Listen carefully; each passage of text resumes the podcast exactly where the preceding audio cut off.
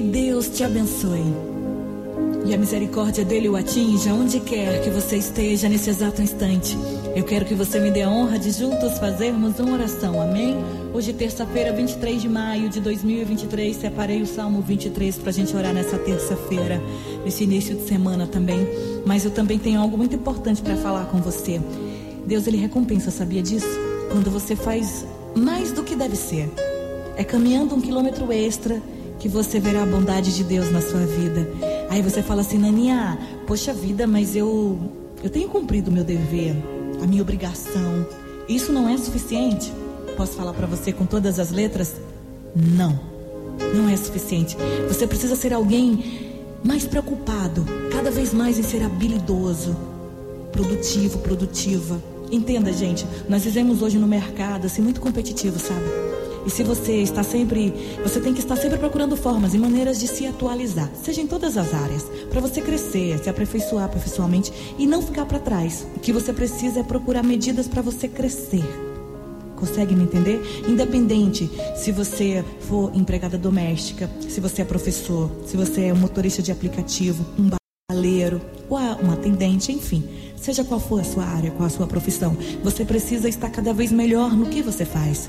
E não, não faça isso para agradar o seu chefe, nem para agradar os seus colegas de trabalho. Agrade a Deus. É Ele quem vai te recompensar.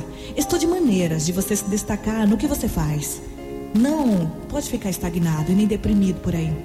Vocês lembram quando eu comecei aqui numa mentoração? Foi em 2019, pandemia, todo mundo em casa, ali. E eu recebi a missão de fazer a oração. E eu lembro que na época um amigo meu daqui do trabalho falou assim: Nani, você vai mexer em algo que já é tradicional. Não vai dar muito certo, vai dar muito trabalho, muita responsabilidade. Você vai ter que criar as orações todos os dias. Eu acho desnecessário e não vai dar certo.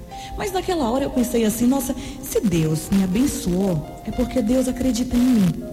E hoje, gente, além de fazer uma oração uma por uma, com maior amor, eu ainda reviso todas as vezes. Eu procuro estudar a Bíblia para vocês que me acompanham, sabe que eu fui na igreja uma única vez, não é? E hoje, para honra e glória de Deus, eu tenho meu quarto caderno de oração, porque lá está os testemunhos, está a palavra de vocês também, que vocês sempre conversam comigo. Resumindo, eu estou sempre estudando.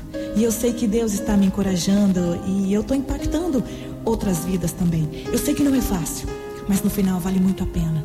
E hoje, sabe quem é líder absoluta?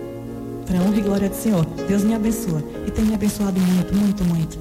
Então, é por isso que eu falo para você, não faça nada para agradar ninguém. Faça para agradar a Deus, que é ele que te recompensa. Vamos orar? Forte, né? Prepare o seu coraçãozinho, vamos orar o Salmo 23 de modo tremendo e poderoso. O Senhor é o meu pastor e nada me faltará. Ele me faz repousar em pastos verdejantes. Leva-me para junto das águas de descanso. Refrigera minha alma, guia-me pelas veredas da justiça por amor do seu nome.